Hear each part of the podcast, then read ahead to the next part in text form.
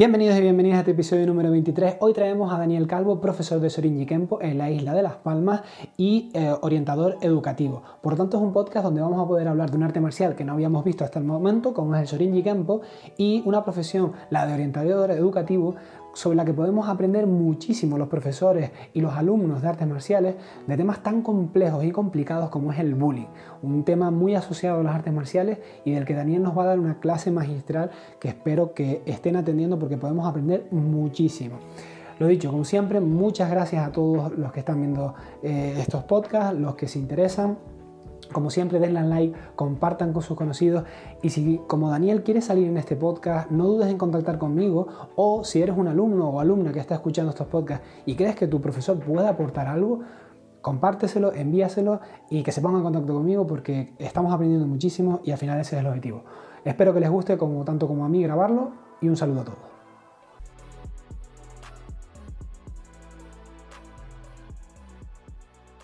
Bienvenido Daniel, ¿cómo estás? Bien, pues genial, eh, deseando hablar contigo, echar el ratito aquí charlando sobre artes marciales y, genial, la verdad que estoy encantado de formar parte de, tu, de tus tantos podcasts que ya tienes ya en YouTube y que son súper interesantes, la verdad. Pues muchas gracias, Daniel.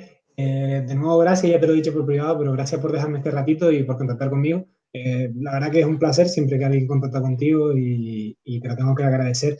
A presentar brevemente Daniel para el que nos esté escuchando. Eh, Daniel Calvo es profesor eh, cuarto dan de Sorinji Kempo de Guido Ryu y a clases en Valle Seco, la isla vecina de Gran Canaria, aquí en las Islas Canarias.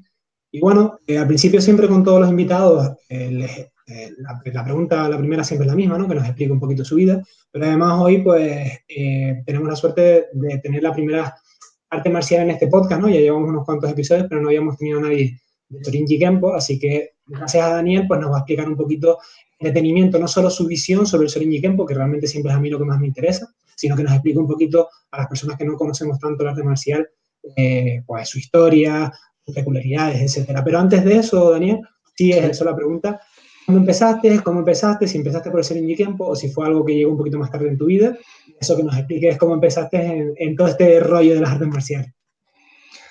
Pues sí, eh, yo desde que, desde que nací pues ya viví el tema de las artes marciales en mi casa porque mi hermano mayor las practicaba y era bastante aficionado a ellas, entonces era normal ver en mi casa revistas, eh, libros de kung fu, de karate, eh, ver películas, series de televisión, todo un poco lo que a él le gustaba era el tema de las artes marciales y tuve la, la oportunidad de, desde pequeño pues tener esos libros delante, leerlos, ver los dibujos y la verdad es que me fue, me fue contagiando eh, las ganas por, por, ser igual que esas personas que salían en, en, esas revistas y en esos libros. Y ya desde pequeñito, en cuanto me dejaron, por supuesto, pues comencé, sí, porque si hubiera sido por mí, pues desde gateando ya hubiera ido al, al gimnasio. Pero bueno, en el colegio pude comenzar pues por el gimnasio más cercano que había, por supuesto, que era que tenía acceso. Pues donde había taekwondo, pues taekwondo, me daba igual. Era, quería practicar un, arte marcial, era todavía un niño y me dejaban ir al que estaba más cerca de mi casa. Pues allí fue. Eh, durante un tiempo practiqué taekwondo con un maestro coreano y estuve un, añito, un añito y algo, y, me encantaba, la verdad. Luego eh, ya pues tuve un añito más, entonces ya me dejaban coger el transporte, pues entonces ya se me apeteció eh, ir a empezar a visitar gimnasios por, por la ciudad de Las Palmas. Ya podía ir solo, entonces me dediqué a ir a gimnasio. Eh, hubo uno en, que todavía existe en Las Palmas, que es el, el Dojo Sakura en las Alcarabaneras, que es un, gimnasio antiguo, eh, maravilloso, que cuando entras eh, parece que estás en una película antigua de, artes marciales. Y me encantó, y ahí me apunté en Aikido. En Aikido, me acuerdo que cuando le dije al maestro, quiero empezar, quiero apuntarme, ¿cuánto vale la cuota? Y él me respondió, ¿cuánto puedes pagar? me quedé así como diciendo, ¿qué pasa? Y claro, tan pequeño todavía, viviendo ese tipo de cosas, eh, me encantó. Estuve un tiempo practicando Aikido también. Luego eh, conocí un gimnasio de Hapkido, que era muy famoso también en, Las Palmas.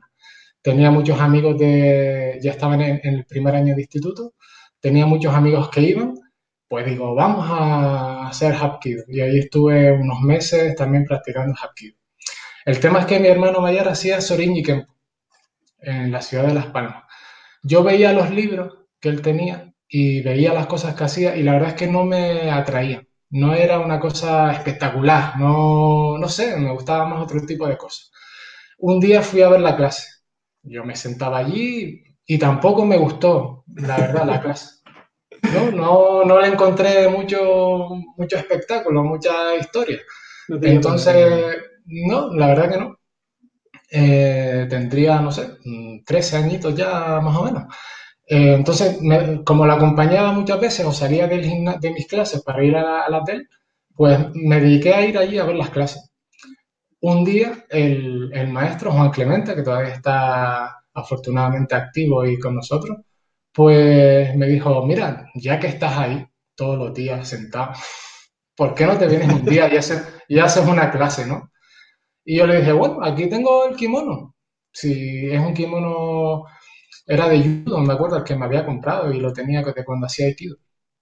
Si a usted no le importa, y hice la clase y 30 años después sigo practicando Sorin y Kempo. La verdad que esa clase me, me cambió, me encantó, me encantó su manera de enseñar y la disciplina me atrapó, me atrapó de una manera increíble. De hecho, una de las cosas que más, de las que yo mismo me doy palmadas en la, palmas, en, la espalda a mí mismo, es que llevo 30 años practicando y siempre he estado practicando. No he tenido, no he tenido lagunas, no he tenido eh, momentos de, yo qué sé, por la universidad, por cuando tuve a mi hija, cuando me casé, cuando no sé qué. Entonces, siempre he estado practicando. Sí es verdad que he practicado otras disciplinas, si quieres después lo, lo hablamos o lo comentamos pero ese fue el, inicio de, del Suriñi Kempo. Vino, la verdad es que era una disciplina que inicialmente ni siquiera me atraía eh, mucho. ¿Y, que te cambió eh, la idea, por así decirlo, eh, Daniel? Que... La verdad es que no te sabría decir. Lo primero, el feeling o la conexión que tuve con, con el maestro en ese momento. Me pareció una persona, claro, en, esa época tienes la idea de un maestro de artes marciales como una persona eh, fuerte, musculada, eh, como las que ves en las películas o desde niño, ¿no? Que, tienes esa imagen de, una persona que practica un, arte marcial.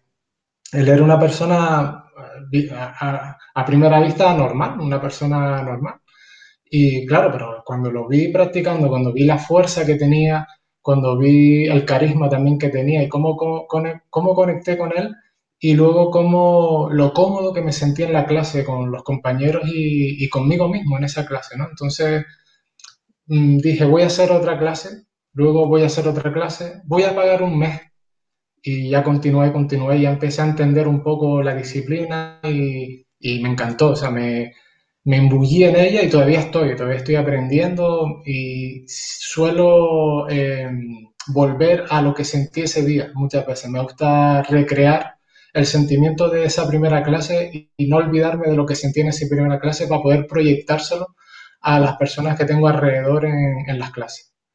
Qué bueno, Daniel. Mira, hay, un par de cosas que me gustan de, tu historia, ¿no? Que me, he visto ciertamente identificado y cómo cambian los tiempos, ¿no? En, comentabas, ¿no? Al principio del tema de los libros, las revistas, ¿no? Algo que hoy en día ya ha quedado totalmente desactualizado, ¿no? Pero que hay dos cosas, hay una cosa que no ha cambiado, que es lo de ir a ver, eh, que siempre es algo que recomiendo, que vayan a ver gimnasios, que todos siempre solemos dar una clase de pruebas o simplemente que veas fuera, y eso es verdad que lleva haciendo durante mucho tiempo y ojalá que no, que no termine porque me parece que es la forma, la, forma más óptima de saber si tú vas a encajar ahí o no. Pero después están las influencias externas, ¿no? Que quizás en nuestra época eran más los libros, las películas, y ahora pues, pues las redes sociales, eh, YouTube, ¿no? Entonces me, me, resulta curioso, ¿no? Como, como hay una generación que se ha quería hablar de libros de artes marciales, es como, ¿para qué? Si a lo mejor hay alguien en YouTube que me lo cuenta, o, hay o el campeón del mundo está en Instagram y, y, casi que puedo tutearlo, ¿no?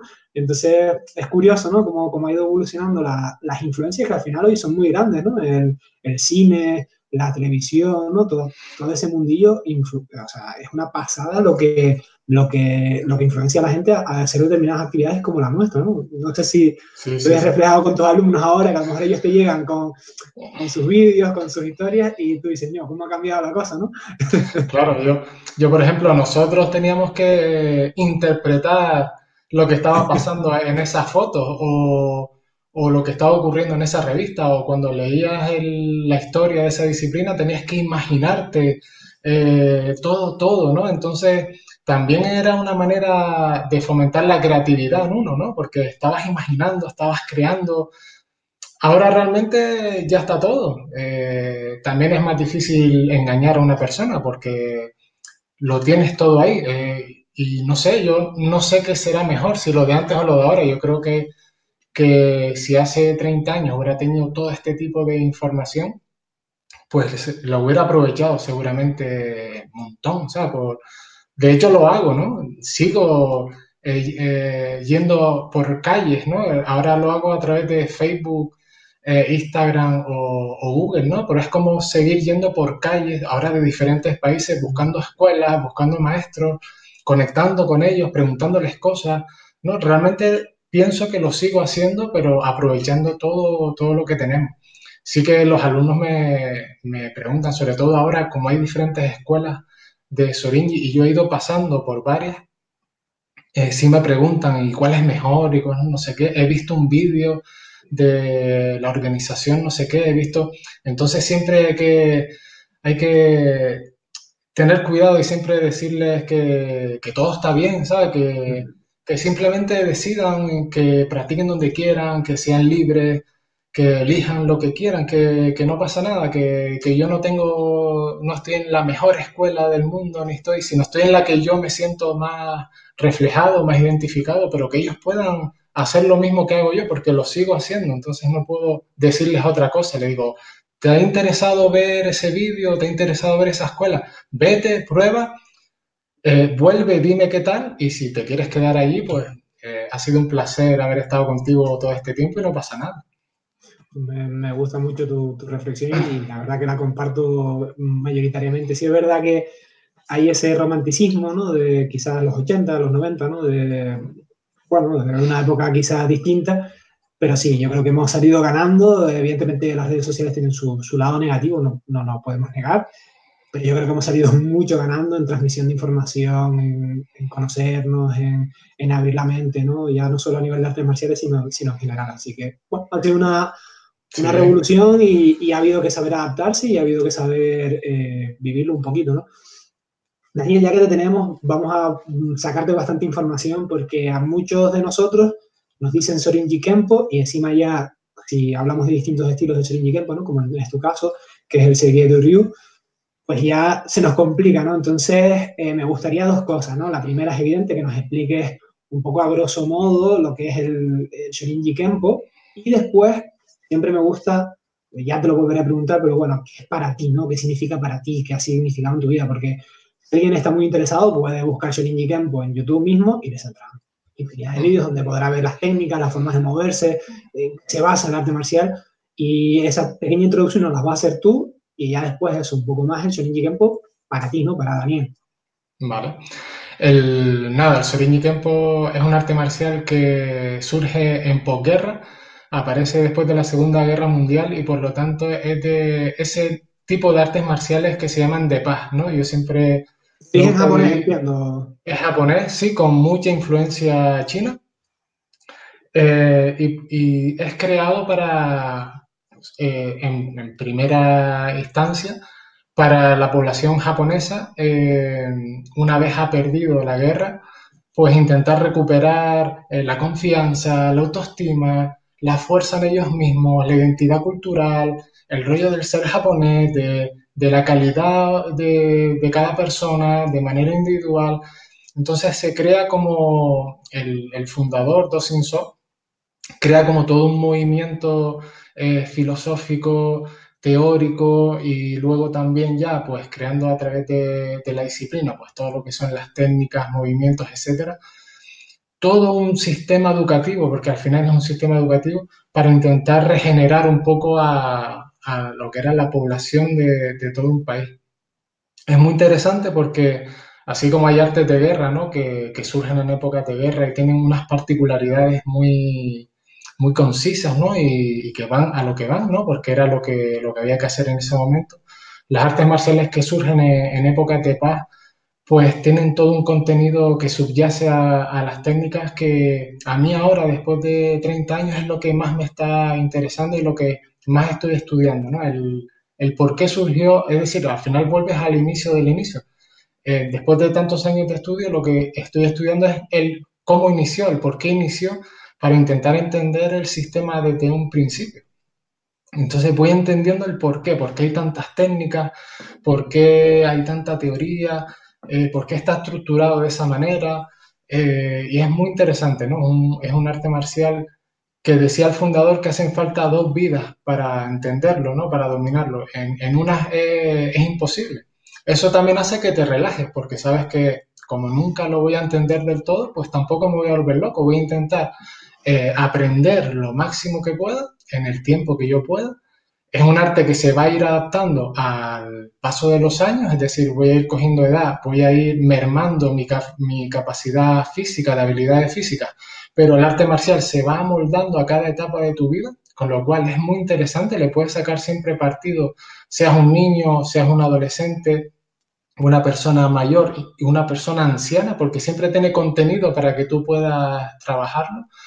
Y eso un poco a grosso modo sería el, el Soriñi. Tiene esa parte teórica muy importante, muy grande, una parte técnica, una estructura técnica dividido en tres grandes bloques, que es el gojo, que es la parte, literalmente la parte dura de impacto, donde están los puños, las patadas, los golpes de codo, de rodilla, etcétera, etcétera. Hay una parte yujo, literalmente la parte blanda o suave, ahí tienes las proyecciones, las luxaciones, eh, el tema de los puntos vitales, etcétera, etcétera. Y una parte Seijo, que es la que ahora eh, con la escuela Seguido Ruiz estoy estudiando más, que es la parte rehabilitatoria, ¿no? Es decir, tú vas a ir eh, haciéndote mayor y necesitas que tu cuerpo se vaya adaptando a, a, toda la caña que vas recibiendo durante la vida, ¿no? Entonces es un sistema que te ayuda a mantenerte bien, físicamente bien, para poder continuar entrenando hasta donde llegues, ¿no? Que esperemos que para todos sea lo máximo posible.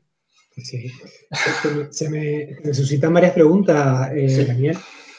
Eh, ya hemos hablado bastante en el podcast de, o hemos hablado alguna vez de la importancia que tiene la Segunda Guerra Mundial para Japón como nación, ¿no? Y cómo afecta, esta derrota afecta a la psique colectiva, ¿no? Y cómo surgen determinados movimientos que hacen un poco eh, de catalizador, ¿no? De toda esa pérdida que se sufrió, de todas las atrocidades que se cometieron. Entonces, pues bueno, eh, que, que el pues, surge como, como otra más de las expresiones de, dolor nacional que, se vivían en aquella época en Japón. Lo que me resulta curioso es el carácter, eh, voy a nacionalista, pero que también vemos en el Aikido, que también, es decir, mm. eh, simplemente de, oye, vamos a reafirmarnos otra vez como japoneses sin, sin, esa eh, lacra que era a lo mejor el imperialismo, sino un una nueva nacionalismo basado en la democracia, ¿no? Lo que me choca es la, la, asociación que tiene, como, como tú habías comentado, con China, ¿no? Que sabemos que son dos naciones que históricamente, incluso hasta la actualidad, tienen problemas, ¿no? Que no tienen ninguna afinidad. Es verdad que China es un eje de influencia para todo Asia, cultural, idiomático, gastronómico, ¿no? Pero siempre ha habido esas tensiones entre Japón y China por ser precisamente el eje central, ¿no? Geopolítico, cultural. Entonces, me resulta curioso, ¿no? La, eh, como comentabas, ¿no? Eh, ¿Por qué un movimiento que surge, ¿no? Como para reivindicarlo, ¿no? Como persona.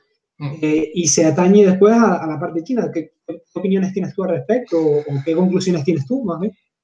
Sí, el, el, el, hecho de que el fundador, al ser, era un militar, y por diferentes cuestiones que se pueden ver en la historia eh, en internet, en cualquiera de los manuales de Serigny, acaba un tiempo en el monasterio de Shaolin. Y allí tiene una serie de revelaciones, ¿no? Yo creo que también se le abrió muchísimo la mente en, diferentes cuestiones. Y de ahí cogí un montón de, cosas, ¿no? De, la mentalidad china. Recibió muchísima influencia y cuando él regresó, yo creo que según voy yo interpretando o, he ido hablando con, con, maestros así que son bastante más mayores que yo, no creo o no creen que tuviera la intención de crear un arte marcial ni nada de eso, simplemente tuvo sus experiencias, tuvo sus historias por la guerra eh, y al regreso pues se encontró con, un panorama que lo, que lo dejó pues mal, ¿no? Viendo muchísimos niños que ya no tenían padres porque habían fallecido, gente robando, eh, gente decaída y no sé, como que toda esa influencia que tuvo yo creo que le inspiró también a, intentar crear como un movimiento. De hecho, Sorinji, que es Shaolin, ¿no? En, japonés, le dio como, yo creo que, y, muchas catas que tienen están como recordando o dándole un valor a toda esa influencia que, tuvo en China. Por lo tanto, tuvo que ser algo muy fuerte, ¿no? Lo que él, lo que él recibió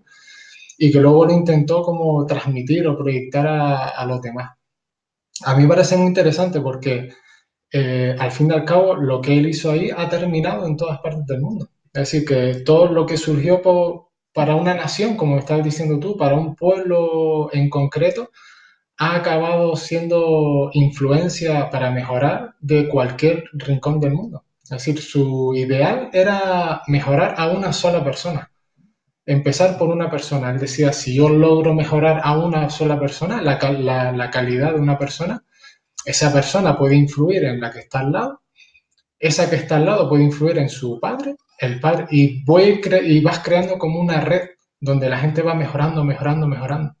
Y de hecho, mm, ha conseguido pues que en, las Islas Canarias estemos practicando Sorin y Tempo. Hay una anécdota, anécdota que también me sigue desde que empecé a entrenar, que me dijo mi maestro Juan Clemente, que fue que él estando en Japón, le dijeron, uno de los profesores, le dijo, ¿dónde están las Islas Canarias? Y él, había un globo terráqueo por ahí, ¿no? Estamos hablando a lo mejor de los años finales, de mediados de los 80, finales de los 80, una cosa así. Entonces él cogió el globo terráqueo, buscó, buscó, buscó, y no estaban. En el globo no estaban. Eh, cuando él me lo contó, estábamos hablando de eso y al final terminamos diciendo, ¿qué problema tan grande podemos vivir nosotros aquí que para hay gente que en otros países ni siquiera existimos, ni siquiera estamos en el mapa? ¿No? Quedamos con, esa reflexión de, es que ni, para ellos ni siquiera estábamos.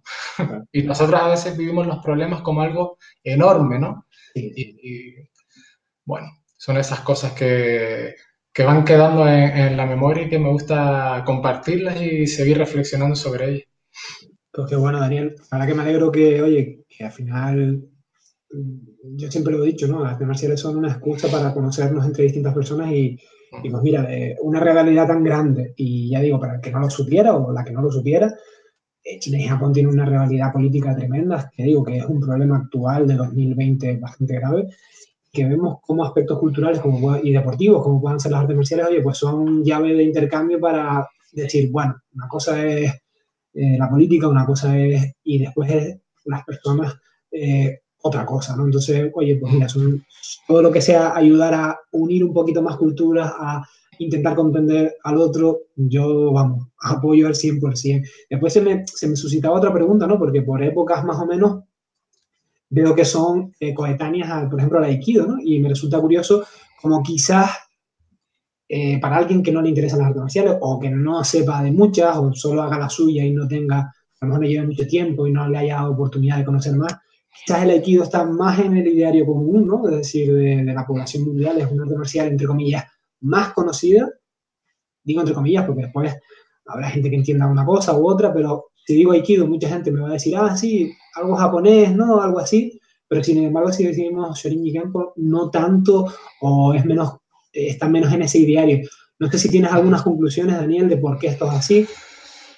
Yo creo que si Steven Seagal hubiera practicado Shorinji Kenpo y hubiera sacado cuatro o cinco películas con, con el emblema Sorin y Kempo nos, hubiera ayudado, nos hubiera ayudado un poco, sobre todo por encima de la ley, el inicio de la película de Por encima de la ley.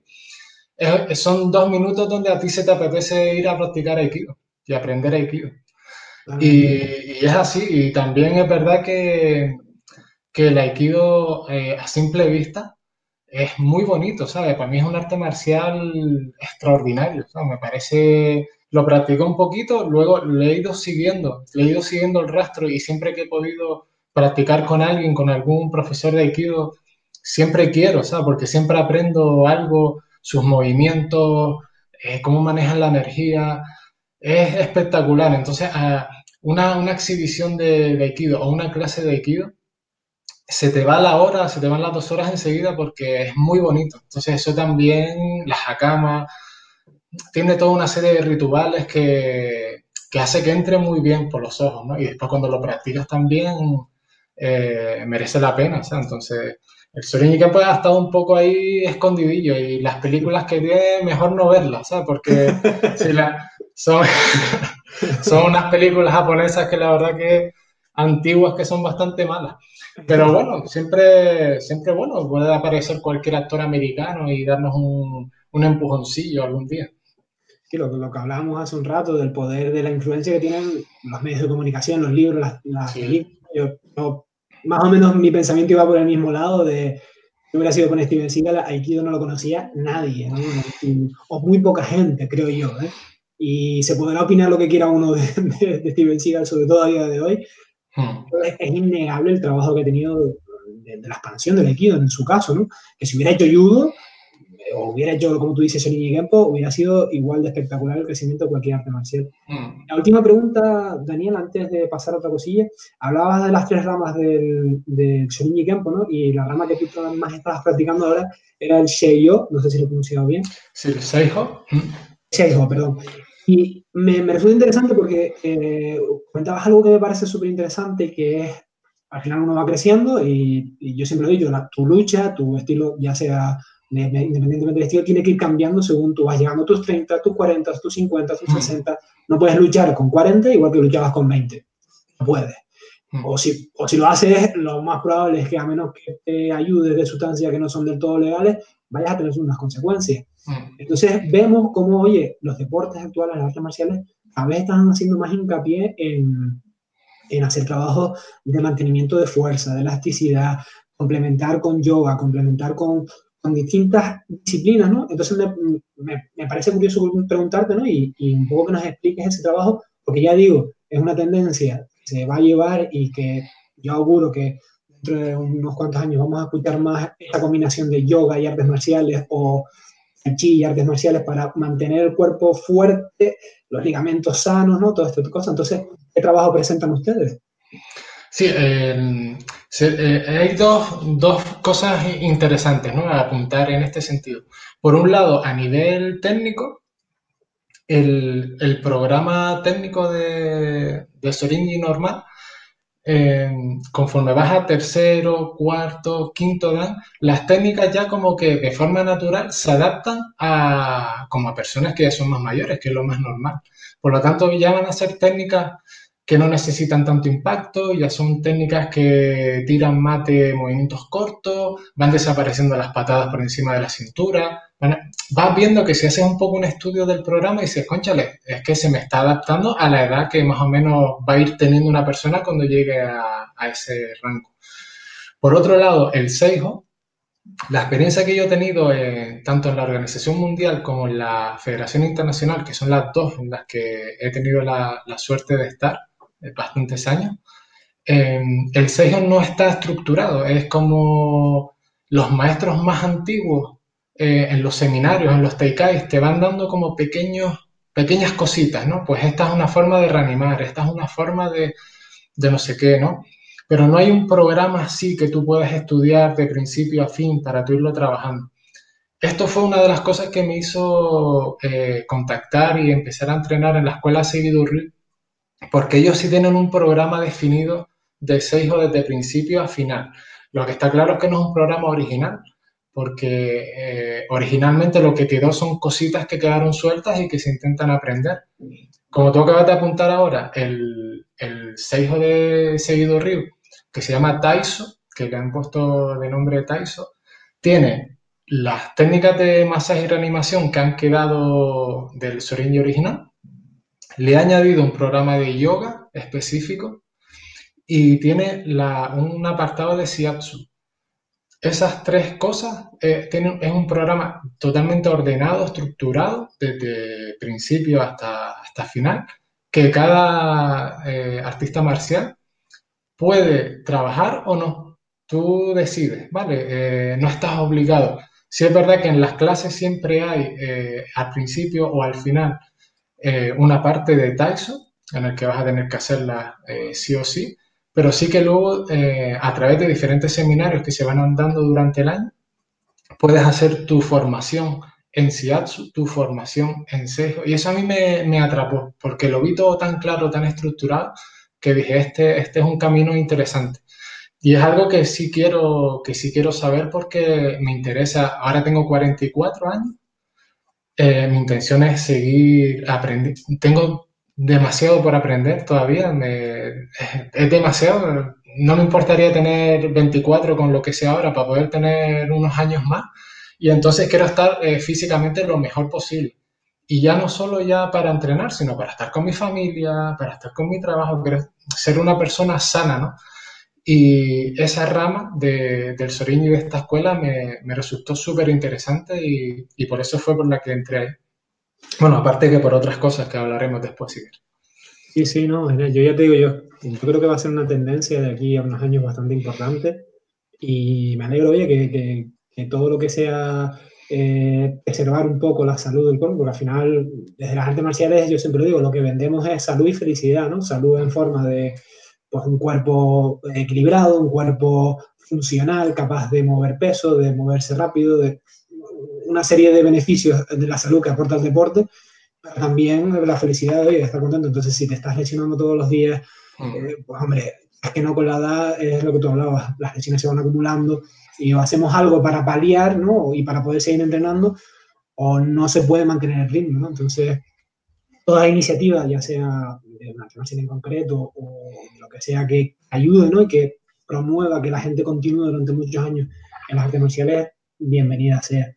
Ahora nos vamos a salir eh, un segundo de las artes marciales, Daniel, porque ya ha pasado varias veces en el podcast que si traemos a alguien que tiene una profesión nos pueda aportar valor a, las artes marciales, siempre me gusta hablar un poco con, con, esta profesión. Y, en tu caso, Daniel, tú eres orientador educativo y hay varias cosas que un educador, que un educador educativo perdón, nos puede aportar a todos los profesores y a los alumnos y alumnas de, de artes marciales. Entonces, en primer lugar, Daniel, sí que me gustaría que nos explicaras a todos y a todas qué es un orientador educativo, porque puede ser que haya personas que ya les quede en el colegio lejos y no tengan niños, entonces pues no sepan muy bien cuál es esa figura de, del orientador educativo y por qué la vamos a traer hoy al podcast, que creo que va a ser interesante. Vale. Eh, sí, yo estudié pedagogía en, la Universidad de La Laguna, en Tenerife, eh, y luego me he ido especializando en tanto en pedagogía terapéutica para personas con discapacidad, etcétera, etcétera. Y ya últimamente, en los últimos años, trabajando en itinerarios formativos, itinerarios laborales, etcétera. Y he terminado eh, dirigiendo proyectos formativos para el Servicio Canario de Empleo. A veces lo hago con gente de 18 a 30 años, a veces lo hago con gente de 31 en adelante y otras veces trabajo con, con menores de edad.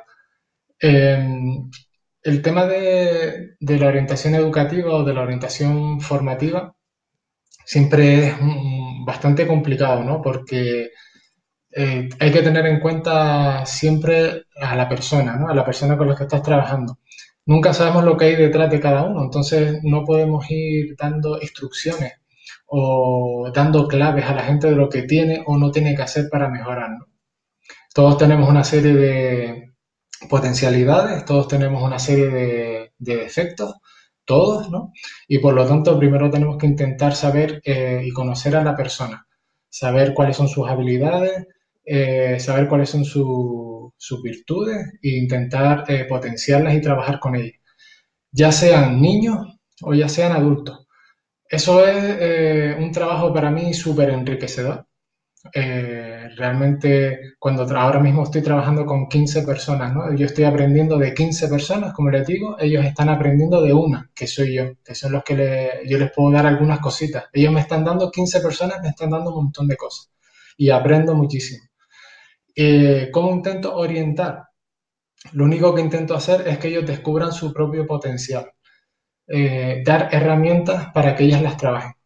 Eso sería lo más, lo más interesante.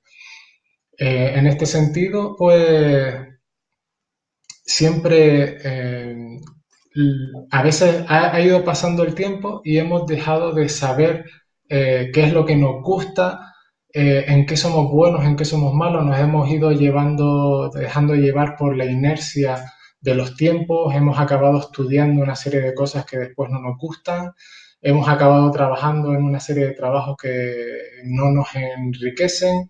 Eh, si estamos trabajando con niños, eh, muchas veces ellos también se van dejando llevar ¿no? por, los, por las semanas y los meses, pero no, no saben pues, qué deporte hacer, eh, si son mejores en, en temas matemáticos, en temas lingüísticos, etcétera, etcétera.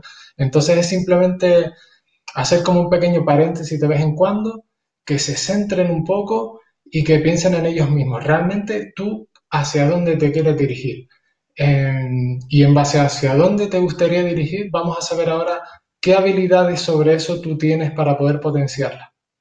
Eso sería un poco la base de, de la orientación. No tanto dar como una clase para decirle, pues tienes que hacer esto, tienes que hacer esto, tienes que hacer esto, porque cada uno es totalmente diferente y no sé muchas veces qué hay detrás, qué experiencia han tenido detrás, no sé de dónde vienen, no sé tantas cosas, ¿no? Entonces, vamos a intentar que cada persona lo descubra. Eso sería un poco, no sé si me he enrollado mucho, no, no, pero sería un poco la idea. Para nada, Daniel, todo lo contrario, súper interesante. Eh, el que sepa un poco leer entre líneas, creo que puede sacar muchísimo de lo que acabas de comentar. De hecho, eh, como profesor de artes marciales has comentado, muchas veces te vienen con dudas existenciales, incluso fuera del tatami, y lo que tú has dicho, tú no estás en una posición de dar consejo, tú puedes apoyar, puedes dar cariño, puedes dar apoyo, pero consejo de, qué hacer, eh, yo siempre lo digo, yo sé estrangular y a veces fallo, es decir, entonces la verdad que es súper interesante para los profesores y profesoras de artes marciales y también para los alumnos y alumnas, eh, yo creo que ha habido varias cositas súper interesantes, Daniel. Me gustaría también, ya eh, teniéndote aquí, ¿no? Y siendo pedagogo y siendo orientador de profesional, es, ya has comentado alguna cosa que, como digo, quien sepa leer entre líneas ha cogido apuntes, pero así algo, eh, dos, no consejos, pero sí, oye, pues lo que tú, tu experiencia dentro y fuera del tratamiento te dicta, te dirías, pues, por ejemplo, a, a, mí como profesor que estuviera empezando, ¿no? En plan, oye, pues tú quieres empezar a dar clases, yo, mira, haz esto, no hagas esto, y a alumnos que estén, porque yo lo veo mucho, tengo muchos alumnos que están terminando bachiller, no saben qué hacer, y yo me siento muy identificado con ellos, porque yo a su edad no tenía ni idea de lo que hacer. Entonces, a esas dos figuras, ¿no? La figura de la persona que quiere empezar a dar clases de artes marciales, oye, una o dos cositas, y a la figura de ese chico que está terminando, que le gusta entrenar, pero no tiene muy... saca buenas notas, pero que a lo mejor no tiene claro ir para tal carrera, si para tal ciclo. Entonces, pues, yo sé que es muy genérico las dos cosas, que, que es demasiado genérico, pero bueno, quizás escuchándote, pues mira, sepan ya algo o por lo menos ir a pedir ayuda, ¿no? Decir, oye, es que estoy tan perdido, existen figuras como la tuya que me pueden ayudar fuera del tatami y que, están preparados para ello. Bueno, a, las personas que quieran empezar a dar clases de artes marciales, pues decirles que son unos valientes. que son unos valientes, porque es de las cosas más complicadas que pueden haber. Yo realmente nunca quise dar clases. Yo empecé a dar clases porque mis compañeros iban llegando a una edad en la que iban dejando de entrenar porque tenían muchas responsabilidades, porque empezaban a irse a la universidad, porque, porque empezaban a casarse, porque sus novias, porque salían, porque tal. Y yo un día pensé, si yo soy el que da las clases, siempre tendré que ir a clase. No, nunca me puedo poner malo, nunca me, por lo tanto, si doy clase, nunca dejaré de entrenar, que era una de las cosas que me daba un poco de pánico, dejar de entrenar, no quería dejar de entrenar, quería que el arte marcial estuviera siempre conmigo. Y por eso empecé a dar clases, no porque realmente tuviera así un, un rollo. la verdad es que yo respeto muchísimo a todas las personas que se ponen delante de un tatami a dar una clase, a todas, de cualquier disciplina. Y más aún a todas esas personas que han abierto un local y que han abierto un dojo propio.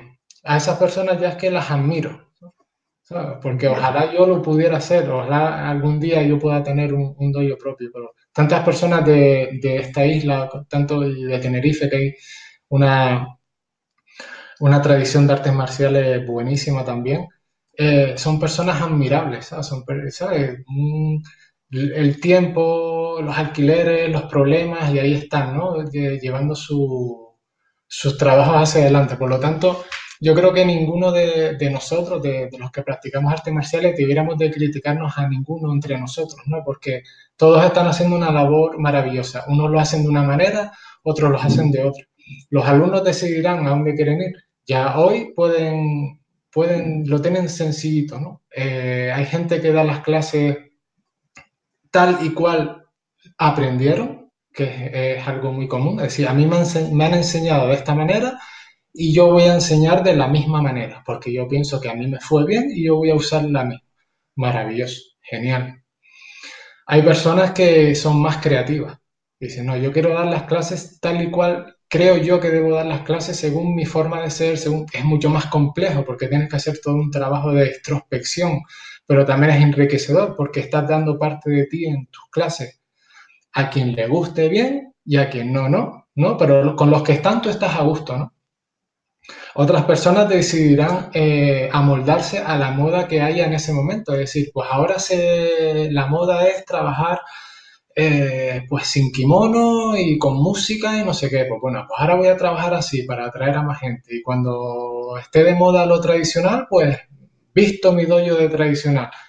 ¿Lo quieres hacer así? Genial, vale, sigue así. Yo creo que no hay eh, metodologías buenas o metodologías malas, ¿no? Sino que cada uno delante de su grupo lo intenta hacer lo mejor posible según sus posibilidades. Eso por un lado, ¿no? Sí que creo que cuando damos clases eh, a niños o adultos, eh, tenemos primero que valorar a esas personas que están delante nuestra, ¿no?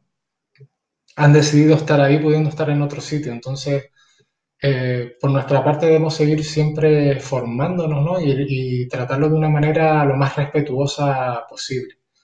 Desde mi punto de vista, creo que habría que preparar la metodología de las clases y seguir un programa coherente, no dar clases sueltas o ir un poco dando tumbos. ¿no? Yo creo que lo que tú yo creo, ¿no? Desde el punto de vista que el alumno, yo como alumno, ¿no? Que soy, eh, me dejo más llevar por los valores que creo que me está influenciando esa persona más que por las técnicas que me está enseñando, ¿no? Las técnicas las voy a poder aprender en cualquier sitio, pero esos valores que tú, que noto que me está llegando, esa ilusión, esa motivación que me está llegando de ese profesor o de esa profesora, es la que me va a enganchar a la clase, ¿no? Ese ambiente de compañeros que voy a tener con, el resto de, compañeros y compañeras que tengo en clase. Eso es lo que me va a, atrapar, ¿no? Entonces, para mí ya, aparte de, todo lo que he dicho, el buen instructor o la buena instructora es el que consigue generar eso. Y no solamente consigue generar ese buen ambiente, sino que siempre me deja la puerta abierta del dojo. Es decir, soy libre para irme y para volver, ¿no? no siento que esté atrapado ahí. No siento que si me voy a otro sitio me vean mal o me miren mal. Eh, no siento que si hablo de otra disciplina me alejen un poco o me sienta un poco sectario en ese sitio. Me siento una persona libre en el dojo. Es más, si digo a mi maestro o a mis compañeros que he practicado en otro sitio, se interesan por mí, se interesan por qué hice, cómo, cómo te fue, te gustó, no te gustó. Eso hace que, eh, aunque a veces uno pueda tener miedo que tus alumnos se vayan, eh, realmente lo que vas a conseguir es que te vengan más, las personas quieren sentirse bien, ¿no? Ya por el día están en el instituto, están en clase o están trabajando. Entonces lo que quieren el resto del día es sentirse a gusto consigo mismo. Tenemos que, el, tatami tiene que ser un lugar donde la gente se sienta bien consigo misma y no se sientan eh, perseguidos o mirados o ten cuidado que el maestro, que no sé qué, ese tipo de cosas creo que sí debieran irse olvidando, ¿no? Y que realmente entre todos los gimnasios, entre todos los profesores, si uno se, se para a pensar, hay más cosas que nos unen de las que nos separan. Pero bueno, eso es un poco a nivel de la, primera pregunta. Sí, sí, la, Yo ya sabía. la del bachiller, el que sale de, de bachiller, esa es la, la, peor edad del mundo, ¿no? Estás en, en un momento de eclosión, de búsqueda total, ¿no? también es la edad más bonita, ¿no? Eh, ¿Qué es lo que puedes hacer? Eh, lo mismo que haces si quieres, si estás buscando un arte marcial, prueba todo lo que puedas, ¿vale? Prueba cosas artísticas, a ver si realmente tienes esa habilidad, prueba cosas tecnológicas, eh, visita empresas, conoce gente, mueve, mueve. un maestro me dijo una vez, de vez en cuando coge tu vida como si fueran dados agítalos y suéltalos de vez en cuando a ver si la cosa cambia, si la cosa sale de otra manera. Busca, busca mucho, busca mucho, que en algún momento aparece, pero hazlo de forma consciente. Es decir, lo más importante es, quiero buscar, quiero buscar eso. Vale, pues si ni siquiera eres consciente de que quieres buscar algo, te va a ser más complejo, ¿no? Pero por lo menos con 16, 17 años, decir, a ver, ¿qué quiero? Pues empieza a moverte, muévete, muévete, que en algún momento aparece, va a aparecer. Conoce mucha gente, ten muchos contactos, amigos, eh, no hagas enemigos en el instituto. Eh, vete con todos, con, el que te cae bien, con el que te cae mal. Cualquiera te puede dar una pista, una señal de quién eres tú. ¿vale? A veces te juntas con los mismos y los mismos siempre te dan las mismas eh, consignas, los mismos, las mismas palabras, pero esas otras personas con las que no has hablado durante dos o tres años del instituto, tal vez sean las personas que te den las claves para conseguir aquello que tú estás buscando. Entonces yo lo único que podría decir es eso, eh, comparte, eh, conoce al mayor número de personas y ten el mayor número de experiencias que seguro que sale en algún momento. muchísimas gracias, Daniel. La verdad que gracias en mi nombre y en, nombre de, oye, los alumnos que sé que están perdidos y, y te juro que, que, lo, que has comentado les ayuda un montón. Nota que, eres un apasionado de las artes marciales y, y de, tu trabajo porque, porque no, pues, se, se, nota mucho cuando alguien habla no solo de conocimiento y, se junta conocimiento y pasión, se nota mucho. Entonces, ya te digo, muchas gracias por los, por los consejos y por abordar también las dos preguntas que yo sabía que eran muy genéricas y mm. muy abstractas. Ahora sí que te voy a hacer una pregunta mucho más concreta no por ello más fácil de contestar, creo, pero sí que mucho más concreta y es eh, el bullying, es decir, un término eh, inglés que hace referencia al acoso escolar, tanto físico como psicológico, que sufren pues, los escolares, los, eh, en el proceso educativo y que incluso se puede trasladar al, al trabajo, ¿no? que tiene otro nombre. Pero bueno, es lo mismo, ¿no? Es el acoso, ya sea físico y o psicológico. Entonces, es un término que se puso muy de moda, yo creo que en los 2000, si mal no recuerdo, eh, vino, vino, a ser acuñado por ahí y desde entonces lo hemos visto pues, en noticiarios, en, toda clase de medios de comunicación. Y me gustaría un poco, y que, y que, hemos visto, no sé si hemos querido que se nos asocie o se nos ha asociado por un tema de defensa personal. Este, San Benito, muchas veces que tenemos las artes marciales junto con la defensa personal, que siempre estamos, si sí que si no, ¿no? Entonces, pues me gustaría tu visión, Daniel, porque creo que es una visión muy válida y muy única, ¿no? Tenemos un profesor de artes marciales con unos conocimientos técnicos, tenemos un orientador con unos conocimientos académicos y también eh, prácticos, ¿no? Porque te habrá tocado alguna vez lidiar con este tipo de asuntos. Entonces, pues que nos hables de tu experiencia personal y, que nos comentes un poco sobre el bullying, Daniel. Vale. Eh, sí que he tenido, desde el 2007 doy, doy clases y sí que en los grupos infantiles en muchísimas ocasiones, en un porcentaje así por encima, yo creo que de un 40 incluso por ciento de personas que han entrado a entrenar, eh, el padre o la madre ha dicho, en este momento mi hijo eh, o mi hija está pasando por esto o ha pasado por esto. Y lo traigo a aprender un arte marcial porque quiero que, que se aprenda a defender, que, coja un poco de, fuerza, etcétera, etcétera. Eso es bastante común. Eh, en este sentido, voy a hacer dos, eh, dos propuestas, o voy a hacerlo por dos caminos. Por un lado, es eh, lo primero que hago en ese caso es hay que conectar familia, colegio sobre la marcha. automáticamente lo que no vamos a hacer nosotros los profesores es solucionar el problema. Nosotros no lo vamos a solucionar. Nosotros vamos a trabajar con ese niño, ahora dentro de un ratillo diré cómo, pero no nos vamos a involucrar o no nos debemos involucrar en eso. Eso es una situación que está pasando a nivel personal o familiar una persona y hay una serie de causas para, para ayudarlo, ¿no? Entonces, simplemente decirle a esos padres que automáticamente ya empiecen a trabajar con ese, con, la directora, el director del colegio, empiecen a ver qué, está pasando ahí, que lo vayan, se intenta ayudar en lo, posible, pero hay ya unos, unos cauces para trabajar. ¿Cómo trabajamos con, con ese niño? Nosotros en clase, cada una vez al mes, más o menos, hacemos, repetimos bastante una serie de cuestiones. Lo primero es eh, que ninguno de los alumnos y alumnas que tenemos allí, ninguno, ninguno, ninguno, siempre se lo digo, deben de convertirse en esa persona que abusa de algo. Esa es la clave, porque si nadie se convierte en esa persona no hay abuso. Entonces, ustedes, siempre le digo, ustedes nunca pueden ser esa persona. Esa es la clave. Vale. Luego, puede ser que otra persona sí lo sea, por lo tanto, ustedes están eh, observando que está ocurriendo una situación de abuso. Si no es a ustedes, sino es a otra persona, automáticamente hay que decírselo al profesor o al director. Es decir, tienes que alzar la voz. En ese momento, pero en el, mismo momento que está ocurriendo, tienes que decirlo ya.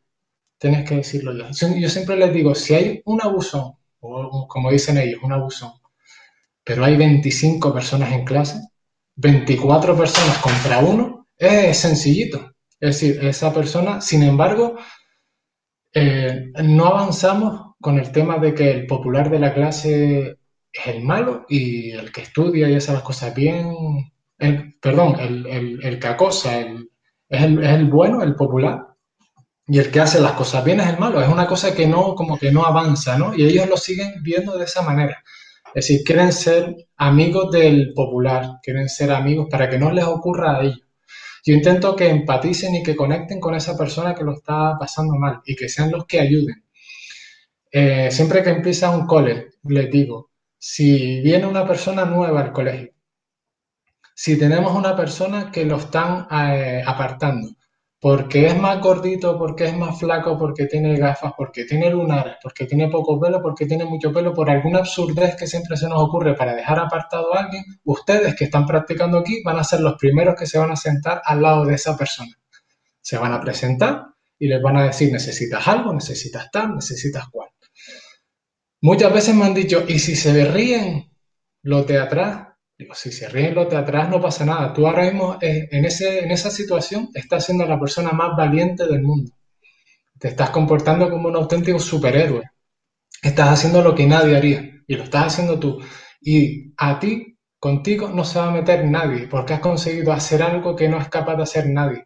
Has ido a esa persona con la que nadie quiere hablar y te has sentado con él y has hecho una tarea con él y has hablado con él y es tu compañero de clase. Y ya contigo, porque ya eres una persona distinta a las demás, no se van a meter contigo. Esa sería la segunda. Y la tercera es si eres tú el que recibe, si eres tú la persona que, es acosada. Hay que alzar la voz. Tú tienes que gritar lo más alto que puedas que eso está ocurriendo. Y alguien te tiene que escuchar. Te tienen que escuchar tus compañeros, te tiene que escuchar tu profesor, te tiene que escuchar la persona de la limpieza que está pasando por ahí, te tienen que escuchar tus padres, te tiene que escuchar el vecino, alguien te tienes que escuchar, pero dilo muy alto, que eso está ocurriendo. Y dile a esa persona que eso no puede ocurrir más, lo más alto que tú puedas. Eso siempre lo, lo comentamos más o menos una vez al mes y cuando empiezan las clases lo empatizamos bastante. No ser el abusón, ser siempre el que ayude a otra persona y si eres tú el que va a recibir, alzar, alzar la voz lo más que puedas. Son las tres recomendaciones que siempre hacemos. Siempre se reproduce cada curso, siempre hay casos así. Yo sé que son inseguridades, yo sé que son personas que tienen una serie de déficits y que lo sacan por ahí, ¿no? Que se sienten, pues, una persona que tiene muchos problemas para leer o para hablar o para comprender, intenta tapar ese déficit con soy fuerte, soy no sé qué, para que no se rían de mí. Todo ese tipo de cosas está bien y se pueden justificar, pero el que lo está pasando mal es ese niño o esa niña que está recibiendo el acoso cada, cada semana o cada mes, eh, desafortunadamente. Creo que las artes marciales ahí sí pueden hacer una gran labor, no tanto en aprender a pelear y pelearse, que bueno, en un momento determinado y un empujón o lo que sea para si te van a pegar o lo que sea, pues vale, pero no es la cuestión eh, pelearte con ese niño y darle una lección tampoco. Es una cuestión de, posición, ¿sabes? Confío en mí, eh, sé que tengo un potencial y sé que esto no está bien y esto lo voy a parar yo y no lo voy a parar solo, lo voy a parar con mis compañeros y con mis compañeras que para eso están y entre todos vamos a parar esto. Eso sería un poco el ideal que nosotros buscamos. Muchas gracias, Daniel, porque que todos hemos aprendido bastante de lo que has comentado. De hecho, sinceramente daría para un curso, ¿no? Es decir, daría para que nos sentaras a muchas personas y, te escucháramos durante bastante tiempo porque me alegra por un lado porque hay ideas que ya tenía en mente que, has comentado y que opinamos igual y hay otras cosas que sí que no, que, que no había visto y la verdad que el mensaje que das me gusta porque por un lado es racional y, y es tranquilo, ¿no? Son temas que muchas veces, eh, sobre todo los padres, ¿no? Yo no soy padre, pero entiendo la frustración que puede llegar a sufrir un padre o una madre en estos casos y al final hablan del corazón y hablan desde las vísceras y lo entiendo, y lo entiendo perfectamente, pero no solucionamos nada, eh, como tú bien has dicho, enseñando al hijo a guerrear, ¿no? Hay que, hay que enfocarlo de otra forma y a pesar de que nuestra, nuestro hobby tiene una, una aplicación práctica, como es saber luchar de la manera que sea. Otros hobbies no, pintar no tiene una aplicación práctica, tocar el ukelele no tiene una aplicación práctica. Pero bueno, es decir, no tiene por qué ser usado, ¿no? Es decir, que algo sea útil no tiene por qué ser usado, ¿no? Tú puedes hacer algo simplemente por el placer de hacerlo. Entonces, siempre he tenido, ¿no? Ese, no choque, pero sí eh, oscilación de voluntades entre algunos padres o tutores y uno que no quiere convertir al hijo en una máquina de hacer daño, ¿no? Es decir, yo voy más por el deporte. A mí lo que me motiva es eh, la, ver a un niño o una niña cómo va creciendo y sus habilidades se van desarrollando y va haciendo cosas cada vez más espectaculares y, ese orgullo, ¿no? De transmitir conocimiento, no que ese conocimiento se traduzca en daño físico que es verdad que se puede, pero que no, no es el... Entonces, ya te digo, muchísimas gracias también, y sobre todo por eso, por la tranquilidad con lo que los has explicado y, y el raciocinio. No sé si te queda algo en el tintero o, te puedo sacar algo más. Lo que intento es no enrollarme demasiado, la verdad. No, no. Es un tema que, que, me interesa mucho y que intento estudiar bastante porque, porque ocurre y me da mucha rabia. Me da mucha rabia que que un niño o una niña que tiene que ir al cole a disfrutar y aprender y, a irse realizando como persona, tenga que estar aguantando a otro durante un curso entero y no ocurra nada y nadie haga nada, ¿sabes? Y, él dirá, ¿y por qué yo? Dicen, ¿sabes? Les puede fastidiar todo un, todo un crecimiento personal también y no hay por qué. Y realmente lo podemos parar entre todos. Yo lo, lo, que te dije antes son, si son veintipico en clase, es uno el que, el que lo está haciendo. Vamos a pararlo entre los veintipico, si no, ¿qué va a hacer él? No puedo hacer nada. Lo que no quiero, intento hacerlo en clase, es que, que no miren para otro lado. Eso es lo, lo, peor, porque si no, cuando sean adultos lo van a hacer también. Y eh, el Sorin por ejemplo, en su filosofía siempre te dice que te involucres, ¿sabes? que seas valiente, que que tenga, cuando, cuando el fundador pone que tengas fuerza, no quiere decir que tengas una fuerza física, que también, ¿no? Porque estás haciendo una actividad física, pero que tengas fuerza para, para decirlo, ¿sabes? Que seas valiente para dar el paso para decir se acabó, ¿sabes? No, no quiero que sigas eh, molestando a mi compañero, no quiero que te sigas riendo de mi compañera, no quiero que lo hagas más, no, no queremos y voy metiendo a los demás. Yo creo que, que, como arte marcial sí podemos eh, ayudar en un montón de cosas, aparte de, de aprender defensa personal o de, o de aprender un montón de habilidades que también son interesantes. Pues muchísimas gracias por, por, prestarnos un poco tus conocimientos, Daniel. Ojalá que más plataformas te den, te den, te den visión, ¿no? porque creo que tienes mucho que aportar en este tema y con bases muy fundamentadas y, y muy bien expuestas. Ya te digo, ojalá en un futuro te podamos volver a traer y, y hablar un poquito más o, o, que la situación se, o que la situación se normalice y me quedan viajes pendientes, Las Palmas está ahí al lado, así que lo mejor de la manga y, y, volvemos a hablar de esto porque ya digo, me parece súper interesante, pero bueno, eh, también es un tema complejo, también es un tema eh, muy serio, pero bueno, estos temas también hay que traerlos con madurez y con tranquilidad y a muchos se nos despiertan sentimientos a hablar de esto porque es algo que, que a muchísimas personas nos ha pasado, entonces, mm. bueno, está bien y lo que a uno le pasa como cuando es padre o cuando es tutor, tú no quieres que eh, los tuyos cometan los mismos errores, ¿no? Entonces, hablando de estos temas, intentaremos, como tú dices, que cada vez sea algo más raro, que cada vez sea algo más puntual. Quizás no conseguiremos que desaparezca, pero sí que sea algo anecdótico y no la norma, ¿no? Que yo creo que es el objetivo desde los profesionales como tú a las personas que intentamos poner nuestro granito de arena, como puede ser un profesor de judo o de Shoninji Kempo, ¿no? Pues antes de seguir y de volver a retomar un poquito las artes marciales, Daniel, Sí me gusta, eh, para que tú descanses un poco, sobre todo después de haberte sacado tanta información de la cabeza. Si tienes alguna pregunta que me quieras hacer, alguna curiosidad, ¿se te ocurra? Sí, eh, me gustaría saber, bueno, ya has hecho veintipico charlas de estas, ¿verdad? Casi veintipico. Sí, sí, sí, Me gustaría, me, me resulta interesante saber, eh, son diferentes disciplinas, son diferentes profesores, con diferentes puntos de vista, pero ¿qué has sacado un poco en común Perdón, se ha vuelto a colgar, voy a tener que cambiar de aplicación, se me está cortando últimamente mucho, así que pido disculpas. Estábamos eh, haciendo un poco la pregunta del invitado para que mm, retomara la conversación y Daniel me estaba preguntando, vuelvo a reformular la pregunta.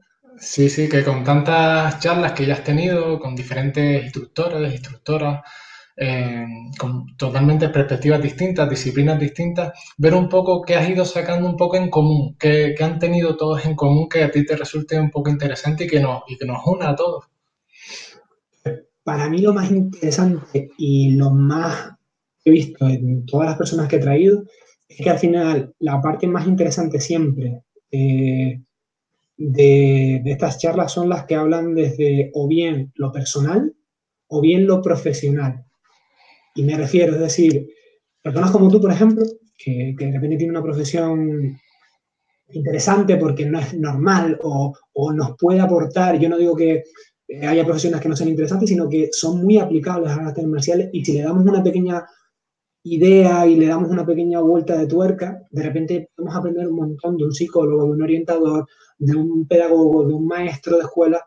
Entonces, cuando vamos a esa parte fuera del tatami y cogemos esa cabeza que está muy formada y le sacamos cosas aplicables al tatami, yo creo que tanto el alumnado como los, los que nos dedicamos a la clase aprendemos un montón, porque es coger una formación altamente académica y empírica de trabajar, aplicada al tatami, nos enseña un montón. Entonces, por un lado, eso es lo que más he aprendido, ¿no? Cuando consigo cuadrar, ¿no? En plan, una persona que tiene muchos conocimientos profesionales sus conocimientos en tatami, me da igual de qué disciplina, es que me da absolutamente igual. Aprendo un montón. Si yo aprendo, entiendo que hay gente que está escuchando que también aprende, ¿no? Ya sean profesionales o sean eh, que lo hacen por hobby o lo que sea, ¿no? Después la parte más personal, porque yo siempre digo, ¿no? Es decir, el que quiera, por ejemplo, Shorinji Kempo, que es lo que más versa o más está versando el, el, el podcast hoy, puede Shorinji Kempo, si lo escribes bien, es decir, fíjense, si no lo saben escribir, lo pondré debajo en, la caja de descripción en YouTube. Bueno, aunque lo escriban más o menos, el buscador automático de Google y de YouTube les va a salir y se los va a corregir. Pueden ver competiciones, pueden ver exhibiciones de Francia, de Inglaterra, de Japón, da igual. Yo lo que quiero es la, la versión, ¿no? Es decir, cómo el arte transforma a la persona. Y eso me parece súper interesante, ¿no? Es decir, que al final vemos que no somos tan distintos, ¿no? Es decir, muchas veces creo que llevamos muchos años separados, de normal, cada uno quiere tener pues su núcleo de alumnos, su grupo de clientes. Al final lo que tú comentabas, esa idea yo creo que hay que ir dejándola un poco de lado y volver un poco a entender que somos todos árbitros marciales. A mí me gusta A, a ti te gusta B, pero lo que está claro es que hablamos el mismo idioma. Y eso sí que lo he sacado bien claro. Da igual que sea una, arte marcial altamente tradicional, como pueda ser el kendo, y otra más informal, como pueda ser el kickboxing. Al final, si quieres, encuentras un un terreno en común mucho más grande de lo que te crees. Y eso yo me lo he imaginado y con estos charlas lo he ido poco a poco constatando, ¿no? Que hay cosas que nos separan, evidentemente, pero el terreno en común suele ser más amplio. no sé si más o menos... Genial, genial, sí, sí, sí. He respondido. Y eso, las ganas de aprender y evidentemente hay que tener ganas, ¿no? Hay que tener ganas de escuchar, ganas de, ponerte en la perspectiva de otra persona, porque si vas con tu idea de lo mío es lo mejor y yo quiero hacer, pues más limitado. Entonces, si tienes la voluntad, tienes la suerte de que, oye, gente te viene aquí, está dos horas contigo, que quieras que no, oye, eh, no todo el mundo quiere, pues para mí ha sido un, lujo. Para mí ha sido un lujo. Eh, eh, Daniel, espero haberte más o menos contestado. Y sí, sí, sí, perfecto. voy, a hacer una pregunta, voy a hacer una pregunta.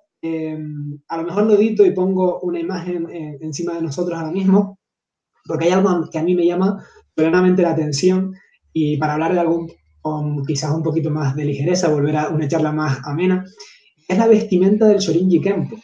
Si ya les parece curioso la vestimenta del Kendo, que por ejemplo en el último podcast charlamos con Asun, eh, Sexto de Kendo, hemos hablado con Nico de Tenerife, y ya muchos no conocían el Kendo y han dicho, no, cosa más guapa la armadura y demás. Si vemos Shorinji Kempo, es una vestimenta que ahora la describirá mejor Daniel, porque yo no soy capaz y que creo que voy a tener que poner en pantalla para que la vea.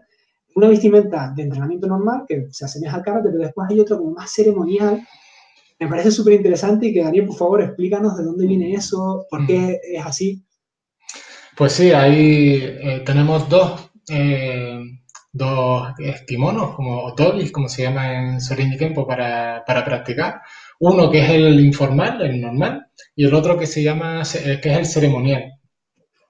El normal, que es el dogi, es un kimono blanco normal y corriente, tipo karate.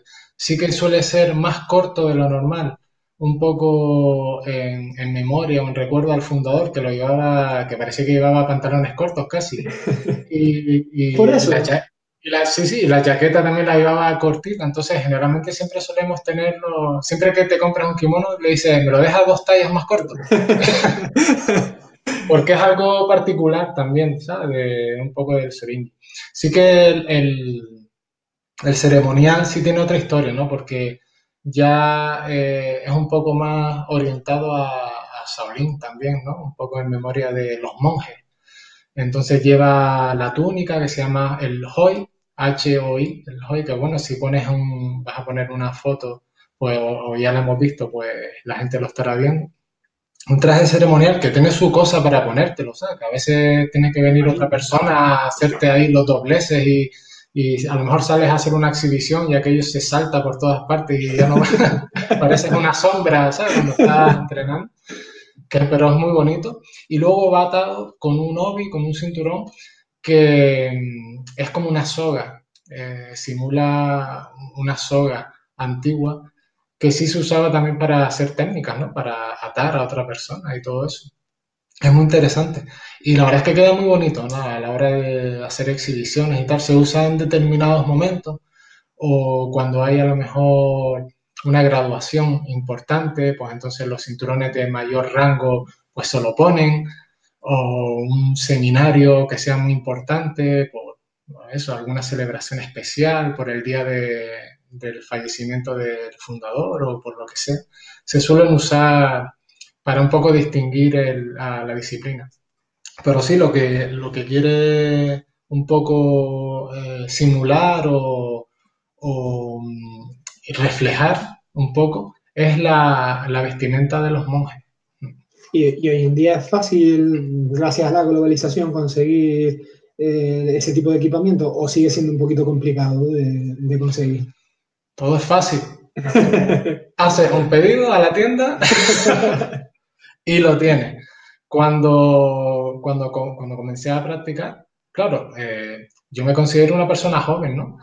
Pero cuando empecé a practicar, claro, para conseguir algo, llegó un kimono de Japón, ¿no? Y todo el mundo, llegó una revista que eran dos hojas de centro escuela y todo el mundo ahí a sacarle Claro, ahora no, ahora por internet. Quiero tres kimonos ceremoniales, pues a los 10 días, a los 15 días te llegan a casa. Qué bueno. Así que todo es, es así, el, el, tema comercial y todo eso.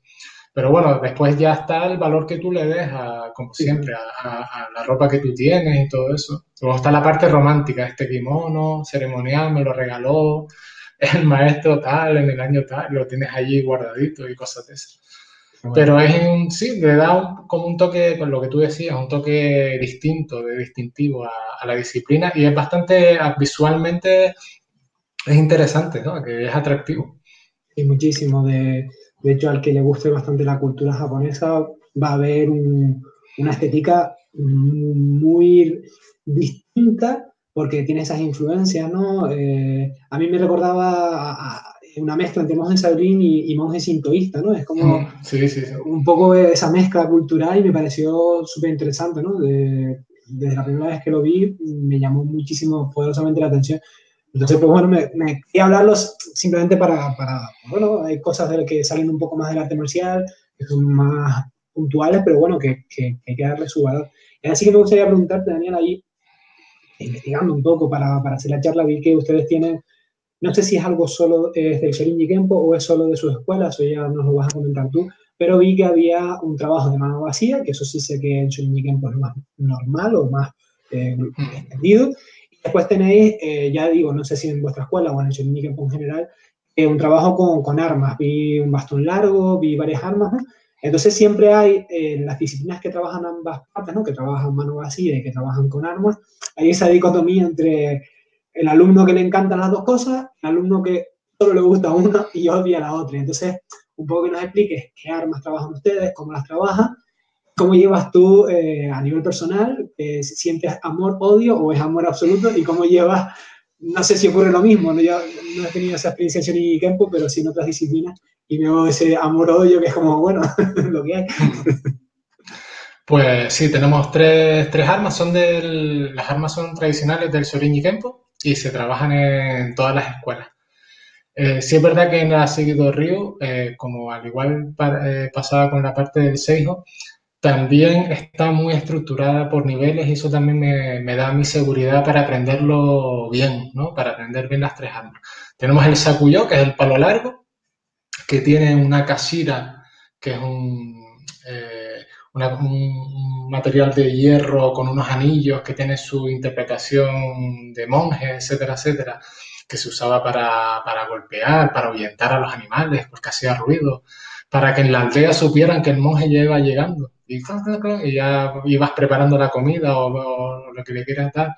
Y luego en la parte de abajo, igual que los de senderismo que tienen para pinchar, ¿no? Eh, Mm. Y, no te resbales, también tenía una parte que se usaba para, golpear, que se llamaba Isizuku. El, el, palo largo, luego el palo mediano, que es el Nio o Nioden, que, era, que, está, es curioso porque es una raíz de un árbol, ¿no? Entonces siempre sí, eh, podemos eh, parecerlo a un tolete canario, ¿no? Por, la contundencia, ¿no? Por lo, por lo contundente de sus golpes, ¿no? Pues no, no, es un, no es un trabajo tipo Cali filipino, donde el palo se mueve rápido y tal, sino que es muy, muy contundente. Y luego el doco, que es, eh, podemos asimilarlo a un yabar a lo mejor, un palo cortito que, que, sobresale, ¿no? un, dedo por cada parte para golpear los puntos vitales, que realmente era un báculo de puño, un, un arma, una herramienta tradicional de los monjes también, donde te te, bendecían y todo este tipo de cosas. Pero bueno, que también se, se usaba para, para, golpear. Por lo tanto, son tres distancias diferentes, ¿no? Tres armas con tres distancias. ¿Qué es lo que ocurre? Que mm, en Canarias, en, en la península, ¿no? la experiencia que tuve en seminarios y tal, las armas no se, no se usaban, no se enseñaban, ¿no? no se transmitían. Yo conforme fui avanzando en el sistema y fui saliendo un poco de, mi gimnasio en el que estuve prácticamente veintipico años entrenando, pero sin tener eh, relación con, con otros lugares, con otros maestros. No entendía por qué había que esperar tanto para, aprender las armas. Con el paso de los años entendí que tú como profesor lo que no sabes hacer no lo puedes transmitir. Por lo tanto, si no has recibido, ¿no? Si no has recibido la formación, no la puedes dar, ¿no? Ahora sí que parece que, las armas están llegando un poquito más fluido a los gimnasios, ¿no? Pues yo creo que hay que aprenderlas desde el primer día. ¿Por qué? Porque se supone que primero se aprendió a, a pelear con armas y luego aprendimos a pelear sin armas, ¿no? Cuando empiezas a aprender a las diferentes armas, empiezas a saber por qué las defensas son como son, por qué los puños son como son, por qué, claro, porque todo venía de, las armas. Estoy defendiendo así porque el arma cuando defiendo lo pongo así, estoy atacando así porque cuando ataco con el arma ataco así. Entonces empiezas a ver la relación que hay entre el arma y la mano vacía. Por lo tanto, cuanto más trabajes con las armas, más enriquece el trabajo de mano vacía y más enriquece la cultura de tu sistema. Yo soy eh, partidario de que desde el día uno la gente trabaje con las armas ya. Eh, no hay por qué. Y los niños también, simplemente se les adapta a los palos que sean acolchados, que los tengan, que los manejen, que jueguen con ellos, pero que empiecen a manejarlos porque igual que vas a ver la defensa personal desde tres distancias diferentes, eh, vas a ver la relación que tienes con la otra persona desde tres distancias diferentes. Por lo tanto, vas a generar una forma de compartir, una forma de relacionarte con los demás desde tres distancias que tú vas a poder controlar.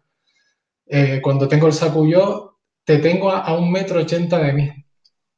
Entonces tengo que controlar el espacio que hay entre un metro ochenta te tengo a un metro ochenta siempre. La otra persona va a intentar romper esa, ese espacio yo voy a aprender a que no eh, lo haga. Cuando tengo el palo corto estoy a unos 80 centímetros más o menos de ti. Por lo tanto ya eh, hay un poquito más de peligro. Pero bueno, todavía te, tengo... Cuando tengo el, el, el doco, no hay, te tengo pegado a mí. Entonces mis movimientos van a ser más cortos, van a ser más contundentes, más fuertes, más ya te tengo, estás, eh, has, pasado la, franja un poco, eh, la línea roja, por así decirlo, ya estás dentro, por lo tanto ya yo no puedo estar manejándote ni dándote un margen, ya tengo que terminar ya contigo y, terminar ya lo que estaba ocurriendo. Y yo creo que eso lo puedes extrapolar luego a tus relaciones fuera, ¿no? Al trabajo y a la familia, mantener a la gente que tú quieres en diferentes distancias. A la gente de confianza la tienes en la distancia corta a los que confías, ¿no? Que son los poquitos. Pues eso los tienes en distancias cortas, sabes que no, en ningún momento te van a, traicionar. Luego tienes a un montón de gente, o, no, no, no un montón de gente, a un grupo de gente más o menos numerosa a una media distancia. Y luego tienes a un montón de gente donde tienes tú el sacuyo a un 80 que no los dejas pasar, pero que están ahí, que los mantienes. Yo creo que eso, que el trabajo de armas va más allá, aparte de las habilidades físicas, motoras, musculares, que te hace mejorar muchísimo elasticidad, hacer las clases más dinámicas, más atractivas, eh, aprendes de dónde vienen las cosas, por lo tanto siempre te gusta escuchar las historias, de dónde viene el sacuyo, de dónde viene escultura también, y hace las clases más ricas y, más interesantes. Pues, pues, genial, Daniel, la verdad que me, me gusta más porque el, Ninja además tiene esas, eh, no solo el trasfondo detrás de cada arma, sino armas totalmente distintas a las que podamos ver pues, en Aikido, en el karate o kobudo, como lo queríamos llamar, ¿no? el, el, karate okinawense con sus armas. Entonces, son tres armas que, bueno, salen un poco de lo que quizás tengamos muchos que conocemos un poquito más las artes marciales japonesas en el diario, porque son muy distintas, ¿no? Entonces, eh, y que hacen alusión pues a determinados periodos históricos, como siempre hemos hablado, asociados a, la religión, a la cultura. Y un poco en ese camino vamos a ir con la siguiente pregunta, Daniel, ya que yo personalmente eh, no soy un profesor que aborde estos temas, pero bueno, ya que tenemos a, te tenemos a ti, sí que me gustaría hablar un poco de pues, el Zen, la filosofía que hay detrás del Shonin Kempo, porque, como digo, eh, cuando a ti se te presenta la forma de dar clase o como que quieres dar tú, tienes la opción de hablar de determinadas cosas y no. Yo personalmente de, de, estos temas no suelo tratar, y en podcast porque es algo que me gusta aprender, como extra, ¿no? Fuera del tatami. Entonces, pues, pues ver cómo lo llevas tú, qué es para ti eh, la filosofía que te has hecho en mi tiempo, que no tengo, intenté estudiar un poco, pero no tengo claro si es Zen del todo, si es budismo, si es sintoísmo, o qué rama filosófica religiosa siguen, ¿no? El fundador y por tanto se han más o menos mantenido, ¿no? Los, descendientes. Bueno, la, filosofía del Sorin Tempo la, se llama Congo Zen, Zen del Diamante, que le llamó eh, So, el fundador. Y es una filosofía que se aleja bastante de temas religiosos eh, y que te pone los pies muy en la tierra, ¿no? Es una filosofía eh, en el cual a la persona se la pone en el centro eh, y, a la que se le dice o se le oferta que tiene todas las posibilidades para crecer ¿no? por sí mismo. Eh, intenta aprender que en ti están todas las respuestas, ¿no? que tú eres el que puede hacer las cosas bien, tú eres el que puede hacer las cosas mal, tú decides al final hacia qué camino tienes que ir en ese sentido, eh, ellos nombran un concepto que se llama Dharma, que es el que se supone que te da la fuerza para eh, hacer las cosas correctamente y para superarte cada día. En ese sentido, Dharma podría ser para, para una cultura católica cristiana, puede ser Dios, para otras personas puede ser Buda, para otras personas pueden ser la naturaleza, eh, o para otras personas puede ser eh, lo que uno tiene en el interior, ¿no? que te da la fuerza. Por lo tanto, se puede adaptar la filosofía y la teoría del Sorin y a cualquier cultura, que era una cosa que yo creo que de alguna manera quería dejar un poco claro. Puedes interpretarlo y llevarlo a tu terreno. Eh, lo que está claro es que a nivel conceptual o estándar, el Dharma, como él, él llama, que es lo más importante, es aquella fuerza que tienes en tu interior que te hace ser una persona justa, una persona valiente, una persona buena, una persona que tenga en cuenta a los demás. ¿Qué es lo que te dice el Sorinji? Te dice, vale, está muy bien que tú quieras ser una persona justa, pero oye, eh, si tú quieres ser una persona justa y valiente y ayudar a otras personas, vas a tener primero que hacer un proceso de mejorarte a ti mismo. Es decir, vas a tener que ser una persona fuerte, no solamente físicamente, sino también mentalmente para superar ciertas cosas. Vas a tener que prepararte muy bien a la hora de enfrentarte a los conflictos, a, esos momentos en los que el bien y el mal se te, se te, ponen delante y tienes que elegir. Vas a tener que, que ser una persona justa cuando tengas que a lo mejor repartir o cuando tengas que elegir entre tu familia o otro tipo de cosas, saber a quién realmente son las personas importantes o lo importante en tu vida.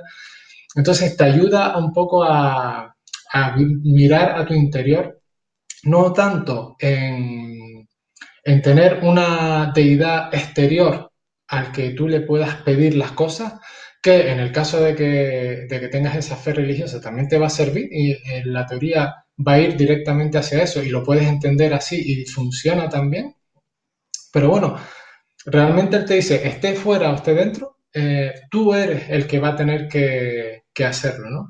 Por lo tanto, voy a intentar darte todas las, todos los recursos disponibles, tanto físicos y mentales, para que seas esa persona que luego pueda ayudar a, las personas que tienes a tu alrededor.